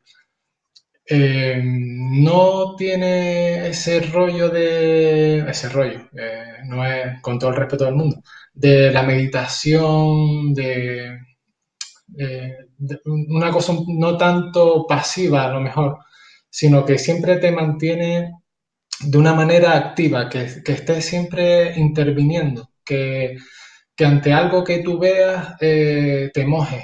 O sea, que estés siempre metido en, los problemas, en las cosas, intentando solucionar, intentando ser, eh, eso, como decía antes, justo. Eh, si ves cualquier cosa, pues que lo denuncies, que yo a veces voy hablando, pero después voy interpretando, voy haciendo una mezcla de, voy haciendo una mezcla de, la filosofía que he ido leyendo a, con a lo que voy interpretando, porque es muy difícil de separar porque, claro, en cuanto tú estés hablando ya es algo subjetivo. A no ser que me pusiera a leer lo que él escribió, al final siempre en cuanto hable ya ya va a ser algo subjetivo. Pero es un poco como yo lo, como yo lo entiendo. ¿Vale? Es toda una filosofía que es totalmente imprescindible para entender el sistema, totalmente imprescindible. Date cuenta que si estás en clase, bueno, me imagino que como en otras disciplinas, para yo mejorar, eh, no puedo mejorar solo. Necesito un compañero eh, el compañero necesita de mí. Por lo tanto, vamos a tener que trabajar un 50%, vamos a tener que ser solidarios y generosos uno con el otro. Si por lo que sea yo he estado un tiempo sin entrenar y mi compañero ha subido de grado, por ejemplo, lo primero que tengo que hacer es alegrarme por él, no sentir envidia por él. Eh, si, no sé, si he suspendido un examen porque el profesor o la profesora ha visto que no he llegado a los mínimos, pues simplemente eh, debo de agradecer que me den otra oportunidad de intentar hacerlo mejor y no sentir rencor o algo negativo porque me hayan suspendido. Todo ese tipo de cosas que se intentan meter en la clase de una manera práctica me sirve luego para ser un poquito mejor en la vida diaria. Por eso yo creo que la filosofía del Soren es muy práctica, muy terrenal, muy útil, o sea, no, te lleva a, grandes pensamientos o a grandes debates, sino que te intenta como darte los pasos para intentar mejorar un poquito como persona y luego poder, de alguna manera, echar una mano a lo que tengas a tu alrededor. Pues, pues yo creo que lo has explicado muy bien, Daniel. Además, te he ido escuchando, sinceramente, eh, has explicado muy bien porque primero es un tema bastante complejo, entreveo, y, y segundo porque es muy japonés, es decir, esa, a nosotros nos queda muy lejos culturalmente la manera espiritual que tiene la cultura japonesa de entender determinadas filosofías y no tanto religiones, como tú decías. Yo, lo que me estabas escuchando me sonaba 100% en japonés, ya cuando llevas un tiempo en este mundillo de artes marciales japonesas empiezas a entender parte de su cultura, y yo te estaba entendiendo perfectamente, pero es un follón de explicar. Entonces, la verdad que creo que lo has hecho muy bien, pero sí es esa particularidad de cómo se entiende un pueblo altamente se considera ateo, es decir, a 2020 eh, las estadísticas nos dicen que el pueblo japonés no se considera religioso, pero sí espiritual, lo cual a nosotros nos choca bastante como occidentales, pero en su mente tiene cierta lógica. Entonces, es un tema muy, muy complejo, como les digo, que si les interesa eh, miren documentales, lean libros al respecto, porque es mucho más complejo de los que podamos entrar ahora, Daniel y yo, a debatirlo. Pero con las ideas que nos ha sacado Daniel, sí que podemos empezar a entrever a través del Shorinji Kempo y su filosofía, cómo muchas otras ramas filosóficas y religiosas funcionan en Japón, ¿no? De manera similar, es decir, ese bien común, ese, esa filosofía que hay detrás de muchas religiones, pero sin la parte eh, religiosa, creo que, que, es una de las grandes bases culturales de, de, Japón y algo que llama mucho la atención a los turistas y a la gente que nos interesamos por su cultura. Así que muchas gracias, Daniel, porque ya digo, creo que era un tema muy complicado de explicar y lo has sintetizado muy bien y, y lo has expuesto de manera muy correcta a través del Shorinji Kempo. Pero como digo, eh, creo que es muy extrapolable a otras mm, formas de pensamiento de manera similar, ¿no? Tanto dentro de las artes marciales, como podía ser Ueshiba en sus inicios, ¿no? O el propio budismo, o sintoísmo, que son religiones complicadas de entender desde nuestra perspectiva católica o protestante o de distintas ramas. Por ir terminando, eh, Daniel, siempre, eh, bueno, siempre que hablo con gente que ha podido entrenar en otros países o que ha tenido relación, según me comentabas, ¿no? Por tu experiencia, eh, ahora mismo estás con constelaciones tanto francesas como españolas, ¿no? Habíamos hablado. Y creo que me habías comentado que sí que habías podido entrenar un poquito en Francia, entonces pues que nos cuentes un poco tu experiencia allí, si solo entrenaste Sorin Kempo, has podido entrenar otra cosa, y bueno, si de repente, oye, pues alguien quiere ir a Francia, a la ciudad que tú fuiste, o está allí de vacaciones, o de Erasmus, o de lo que sea, puedes decir, oye, mira, hay un gimnasio allí interesante al que se pueda a lo mejor ir y a través de ti, ¿no? Conocer esa pequeña experiencia. Pues nada, si quieres te hago una pequeña introducción primero porque, bueno, a través de la... Eh, hay tres grandes eh, organizaciones para mí de Sorin Kempo ahora mismo. El Sorin Kempo yo creo que es uno solo, pero bueno, luego por diferentes particularidades se ha ido dividiendo como se dividen las disciplinas. En cuanto el fundador fallece, siempre empiezan a haber movimientos, ¿no?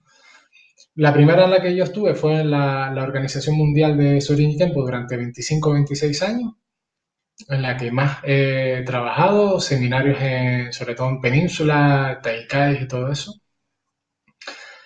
Pero yo siempre quiero estudiar, aprender más, aprender más, entonces eh, hay maestros con los que quiero entrenar que están en otra federación y yo no, no me corto un pelo. Voy, a ir a entrenar, aunque la gente, yo sé que siempre cuando me he salido de una federación siempre genera un montón de problemas con maestros que has tenido, con compañeros que han tenido que no entienden por qué, por qué lo haces, pero, pero hay que ir a donde tú creas conveniente, igual que tú, yo se lo digo a los alumnos que hagan lo mismo. Sí es verdad que tuve la suerte de entrenar con, con el maestro Misuno en Londres, en, seminarios tanto en Londres como en, Bristol y aprendí muchísimo de ellos y todo eso. Ahora en Francia con el sensei Albertini em, estoy entrando como en, un, como si estuviera ahora haciendo, no sé, algo, estuviera yendo al campus de Guajara en Tenerife a estudiar. Como si fuera, como si todo se me estuviera ordenando todo estuviera eh, con una metodología mm, perfectamente colocada. Luego el, el tema de, del COVID, que si nos ponemos a hablar de lo malo que ha sido, pues podemos estar dos horas hablando de ello. Pues, pero gracias a eso, ¿no? gracias a la pandemia, todos los lunes entreno con él. Todos los lunes de forma online entrenamos un montón de profesores y alumnos de la Seguido Río en su gimnasio, ¿no? Cada uno desde su casa, pero estamos con él y, y nos explica. Eh, yo estoy aprendiendo francés porque no sabía nada. La gente tampoco entiende, pero ¿para qué te metes en un... Es decir, aprendiste inglés para poder entender a esta gente y ahora cuando ya estás cómodo y estás bien, te vas a una organización francesa sin saber francés, pero son son retos, ¿sabes? Son, es que si no tienes un reto, un hándicap, parece que no, no sé. Eh, es más bonito hay que, aprender un idioma gracias a una pasión, es decir... Sí, sí, y ser el nuevo, ¿sabes? Llegar a un sitio, a mí una, sensación que me parece genial es llegar a un sitio y ser el nuevo, ser el último que ha llegado, ponerte a la punta de atrás del tatami y ser el nuevo, el que acaba de llegar, el que esa sensación de, de tengo responsabilidad cero. Como soy el nuevo, me puedo equivocar, me puedo tropezar, me puedo, aunque lleve 30 años de igual, en ese momento soy el nuevo. Y el cinturón azul que tengo al lado mío, o el cinturón verde que tengo al lado mío, de francés, que tiene a lo mejor 16 años, me va a corregir cosas, porque seguro eh, ellos tienen particularidades, ¿no? Que yo no he entrenado, movimientos y cosas que yo no he hecho, eh, porque, eh, claro, el Soriñi, como en cualquier disciplina, depende de qué maestro, cuando vas subiendo, de qué maestro, qué línea de trabajo tiene, hay unas ciertas particularidades, ¿no? Que no has trabajado algún movimiento, alguna cosita. No muchas diferencias, pero algunas cosas. Entonces te ves como un chiquillo, te puede, oye, que así no, que no sé qué. Y ese tipo de cosas son súper interesantes para no olvidarte, oye, que por muchos danes que te den o por muchos años que lleves practicando, no eres más que uno más de de, todos los miles de personas que están practicando y que eres uno más que está intentando tirar para adelante. Cuando vuelves a, tu escuela a entrenar, ves a tus alumnos de otra manera, ¿sabes? Los ves reflejados en ti. Es una manera de no creerte algo que no eres. Que quiere decir, no eres superior a esos chicos y chicas que tienes delante, eres uno más que está ahí. Y el sentirte como ellos de vez en cuando, por lo menos cada dos o tres veces al año mínimo, está bien para renovarte porque al ser humanos podemos caer en cualquier momento cuando nos despistemos, podemos acabar siendo esas personas que no queremos ser y ser ese profesor que no queremos ser y ser esa persona que empieza a criticar a otros profesores, a otros compañeros, a otros. En cualquier momento es una, hay una, yo creo, por lo que he visto, una línea muy pequeña. Entonces hay que tener, eh, tenemos que estar siempre atentos a eso y volver a sentirnos cinturones blancos de vez en cuando y estar ahí en, lugares donde no controlamos nada, donde no hay un estado de confort y, donde necesite automáticamente de todo el mundo, donde me equivoque, donde me he tropezado en medio de, un seminario y me he caído al suelo. Oye, es lo que hay. Igual que en mi clase chicos que empiezan nuevos se tropiezan y se caen, yo también. Y bueno, y dando clases me he equivocado y he pedido disculpas porque le he, puesto un nombre a una técnica que no es y a lo mejor un cinturón blanco que está estudiando a muerte porque acaba de empezar me dice, profe, creo que esa es no sé qué. Y dices tú, ay, lo siento, tienes razón. Y me pone en mi sitio y me gusta, Y, nos hace humanos. Y nada, el trabajo en Francia es eso. Eh, hay, la Río tiene escuelas en Francia en diferentes ciudades, eh, en Italia, en Marruecos y en España estamos nosotros, ya de entrada, que a través de la Federación Nacional de Jiu-Jitsu y Deportes Asociados, ya cualquier escuela de Sorin y Tiempo que quiera se puede unir a través de esa federación y tener su escuela ya con su licencia, sus cosas y tener acceso directo al maestro Albertini como, como líder de, esa escuela sin ningún tipo de problema. Sí que estamos abiertos siempre a entrenar con cualquier escuela de Sorin y Kempo, compartir y aprender, porque para mí prácticamente somos lo mismo, ¿sabes? Y tenemos los mismos objetivos, eh, el mismo trabajo, y es una pena que se vayan dividiendo y no haya una relación de unos con otros. Pero bueno, eso eh, está ocurriendo en, todas las, disciplinas y en todos los ámbitos sociales prácticamente. Pues nos va eh, acabando el tiempo, Daniel, pero bueno, antes de, despedirnos, que me gustaría, como siempre, eh, varias cosas, ¿no? La primera, si, bueno, si hay alguien a quien le quieras agradecer, o, eh, a veces es difícil, ¿no? Conseguir patrocinio, pero bueno, si hay alguien que haya confiado en ustedes, o si, y que nos comentes, pues, dónde estás dando clases, dónde te podemos encontrar. Como siempre, yo dejo abajo la información en YouTube, ¿no? Tienen los enlaces que me diga ahora Daniel, los tendrán debajo bueno también eso, que nos expliques un poquito dónde te podemos encontrar, porque hay alguien en Las Palmas que quiera eh, estudiar Sorinji Nosotros ahora mismo estamos en el municipio de Valle Seco, en Gran Canaria. Lo que es el ayuntamiento se ha portado con nosotros genial, nos, da todo lo que necesitamos, se vuelca a nivel deportivo con nosotros increíble, no, no tenemos forma de, de, agradecer. De momento estamos ahí dando las clases los martes y los jueves, algunos sábados también. Estamos empezando a hacer clases online. Eh, estamos contactando con grupos de la península para intentar empezar a trabajar un poco conjuntos en esta, en esta aventura de, la Federación Nacional. Y bueno, queremos simplemente hacer un trabajo normal y corriente, sin, mucho, sin muchas más eh, perspectivas de disfrutar de aprender, de reunirnos con personas buenas, ¿sabes? Que, quieran hacer cosas positivas y que sumen de cualquier disciplina. La verdad es que el estar en una federación que tenga muchos departamentos te enriquece muchísimo, conocer a gente de Aikido, Jiu-Jitsu japonés, Judo, todos te dan, te dan un montón de, de riqueza a nivel técnica, a nivel personal. Y nada, de aquí también agradecerte a ti que hayas contado al final conmigo y a lo mejor aunque te haya vuelto un poco loco hablando, la verdad que se me ha ido rapidísimo la, charla porque, no sé, estaba, estaba aquí cómodo hablando contigo. Y bueno, dejaremos los datos para las personas que se quieran eh, poner en contacto y espero en breve conocernos personalmente y compartir, sobre todo en el tatami, que es donde es bueno compartir las cosas. Totalmente, Daniel. Lo he dicho, gracias al ayuntamiento de Valle Seco, ¿no? Si no me equivoco, porque, oye, cuando un organismo público se involucra es una ayuda tremenda, así que es de valor y de valorar.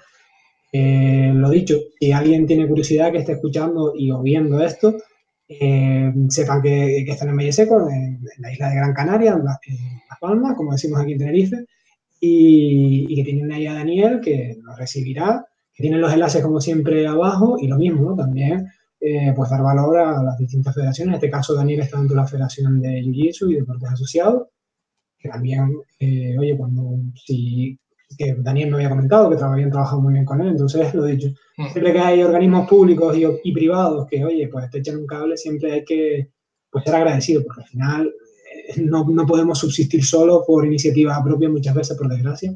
Así que lo he dicho. Por Las Palmas, gracias Daniel por explicarnos un poquito, por invertir tu tiempo, también por explicarnos tu profesión y, y hablar de cosas súper interesantes. Me he hecho corto, como a ti. Sí, se ha hecho corto. Espero vernos en un futuro y un saludo enorme. Daniel. Venga, un saludo. Gracias.